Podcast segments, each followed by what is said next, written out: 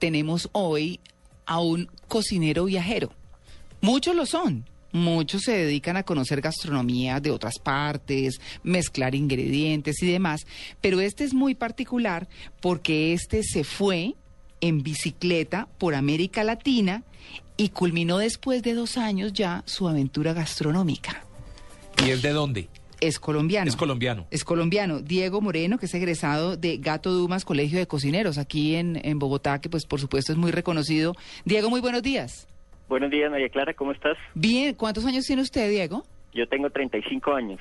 Uy, pero piernas, le dieron que esas piernas como rocas, ¿no? A usted después de dos años pedaleando. Claro, como de jovencito de 16. Ah, bueno, muy bien. ¿Cuál es su especialidad en la cocina, Diego? Mira, pues en la cocina ahora me especialicé en cocina latinoamericana. No, pues claro, con ese viaje. Claro, sal, dulce, ¿de todo?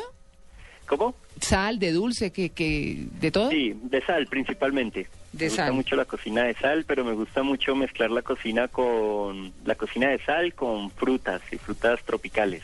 Mm, uy, qué rico, ¿no? Las salsas con frutas. Sí, queda riquísimo. Le preguntaría yo para empezar, eh, ¿qué encontró en común? Después hablaremos probablemente de las diferencias, pero ¿qué encontró en común? En ese- Bueno, primero, ¿qué país se recorrió? Mira, yo recorrí Colombia, todo el sur de Colombia, luego Ecuador, Perú, Bolivia, Argentina, eh, Chile y hasta la Patagonia. Y ya el regreso lo hice por Uruguay y Brasil.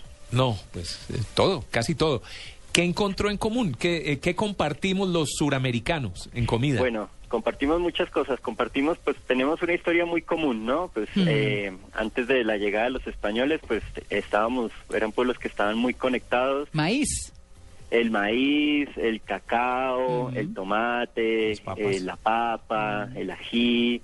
Eh, bueno, y ya después con la llegada de los españoles, yo encontré en, en toda Sudamérica pues que se usa mucho esa mezcla, esa combinación, ese matrimonio perfecto que es el- la cebolla que trajeron pues los españoles, el ajo, también traído del viejo mundo, y, y, pues el tomate, ¿no? El, el tradicional guiso que está presente en, en todo lado. Y el hogao.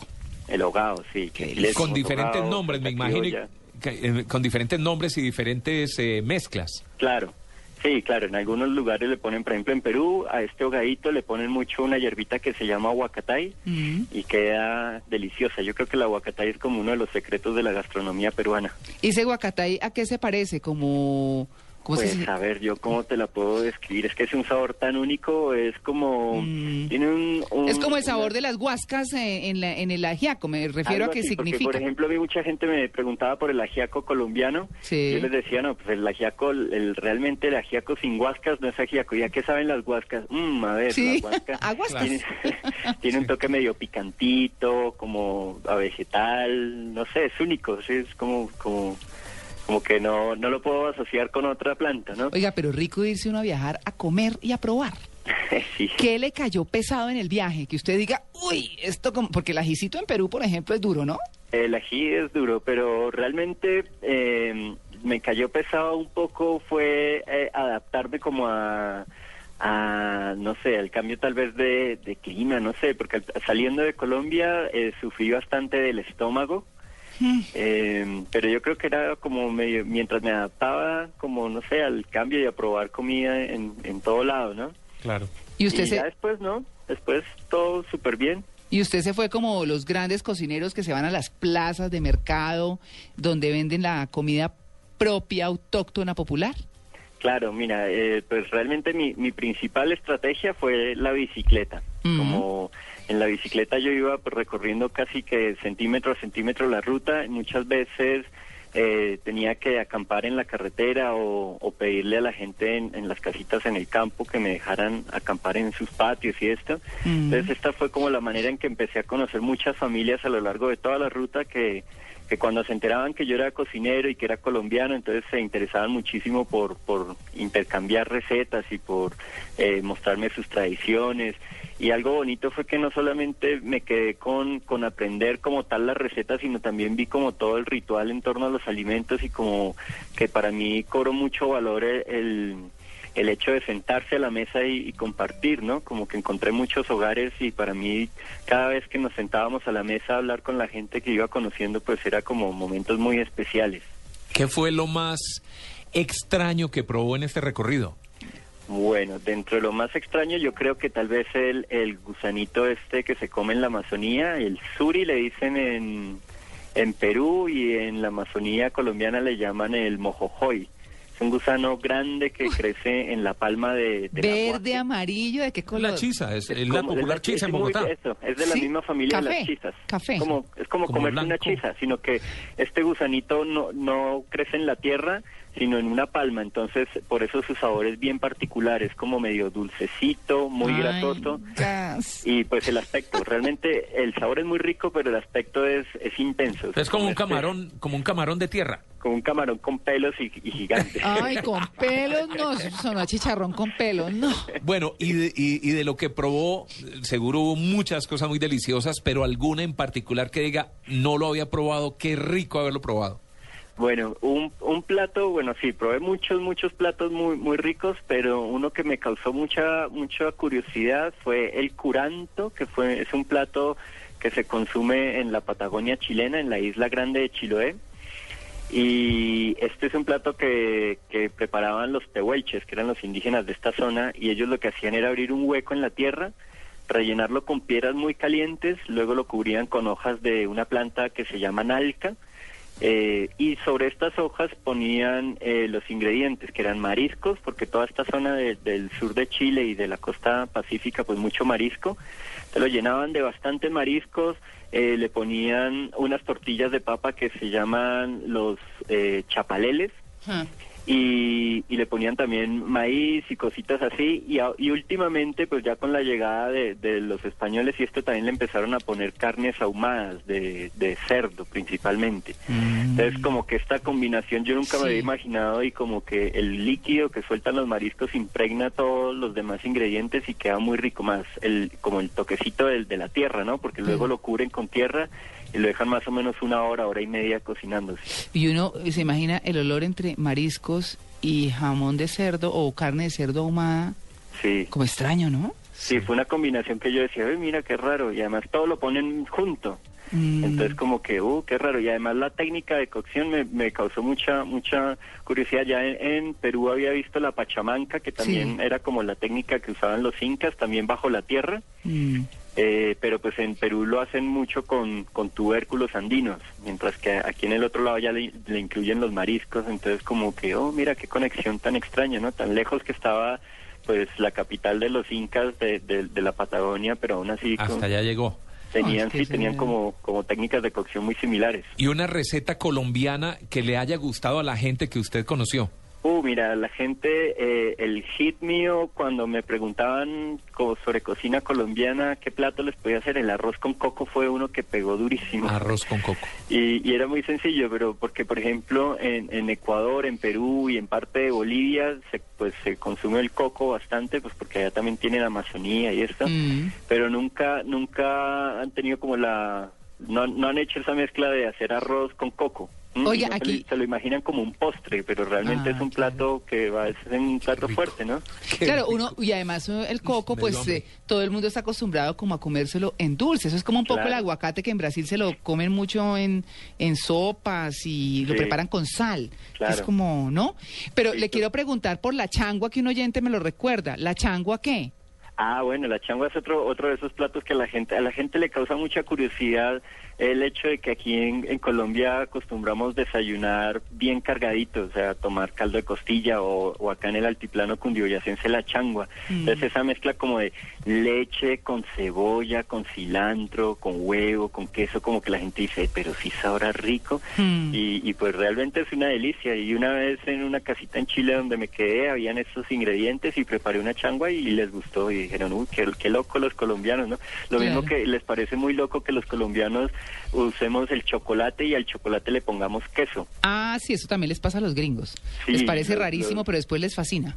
Sí, los argentinos quedaban como, Ay, ¿cómo le van a poner queso al chocolate? Qué asco. Que yo no, pero se están perdiendo una combinación maravillosa. Deliciosa.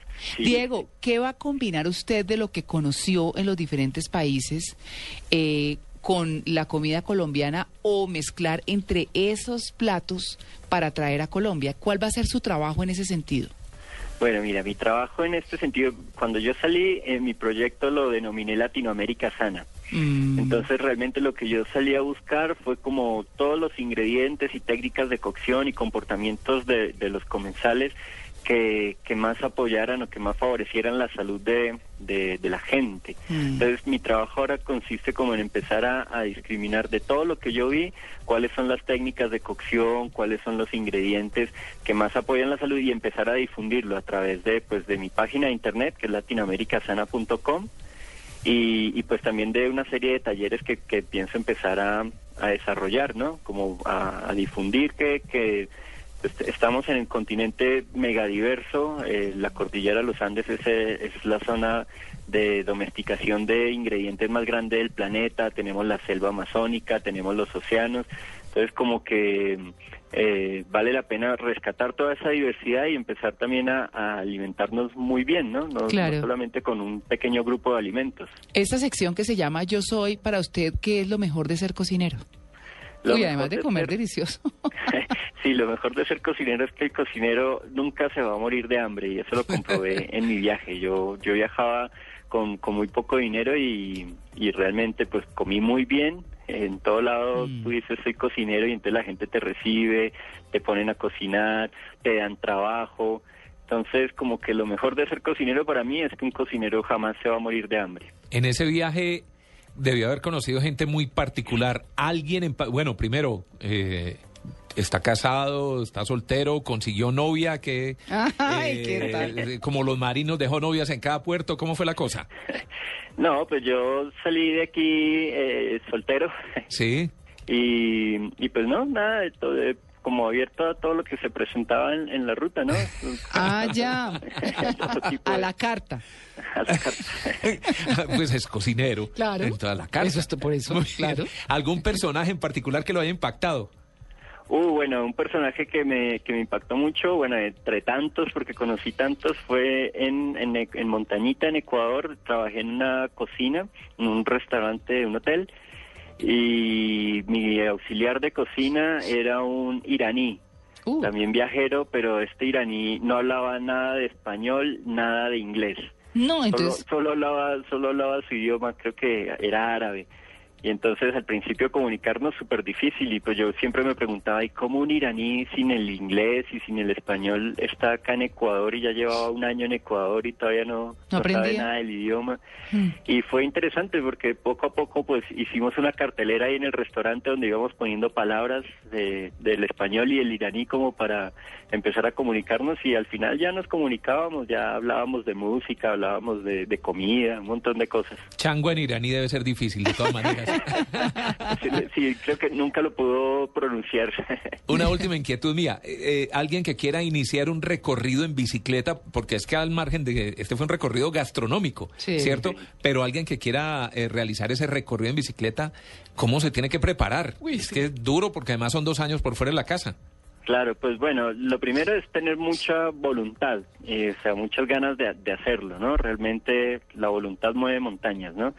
Y segundo, no necesita una gran bicicleta. Yo viajé con una bicicleta muy económica, colombiana.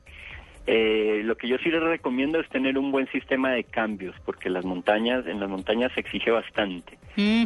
Uy, Y, parece. y bueno, alforjas, hay, hay, hay muchas maneras también de hacer alforjas. Hay gente que hace alforjas con, con canecas de estas de, de aceite o, o ya pues en el mercado también se consiguen alforjas ya más, más técnicas, pues más costosas. Mm. Eh, realmente nada, yo digo que lo, lo principal es tener la voluntad y, y ya tampoco, porque por ejemplo yo no era ciclista profesional ni deportista así consagrado, pero con la misma ruta y con las mismas ganas de ir conociendo, como que vas adquiriendo el estado físico, ¿no? Claro, Diego, ¿y, y qué? ¿Tiene restaurante aquí? ¿Va a poner restaurante? ¿Qué va a hacer?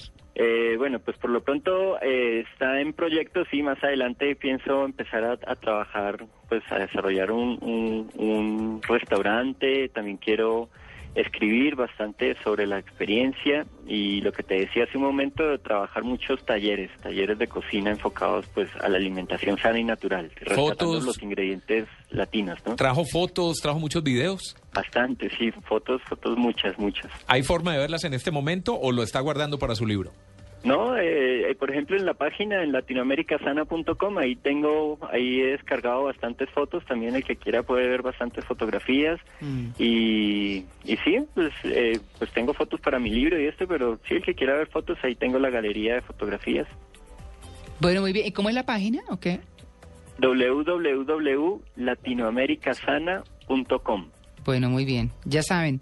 Pues es Diego Moreno, egresado del Gato Dumas Colegio de Cocineros, quien se fue dos años pedaleando por América Latina en toda una aventura gastronómica. Muchas gracias por su atención con Embrujens de Blue Radio.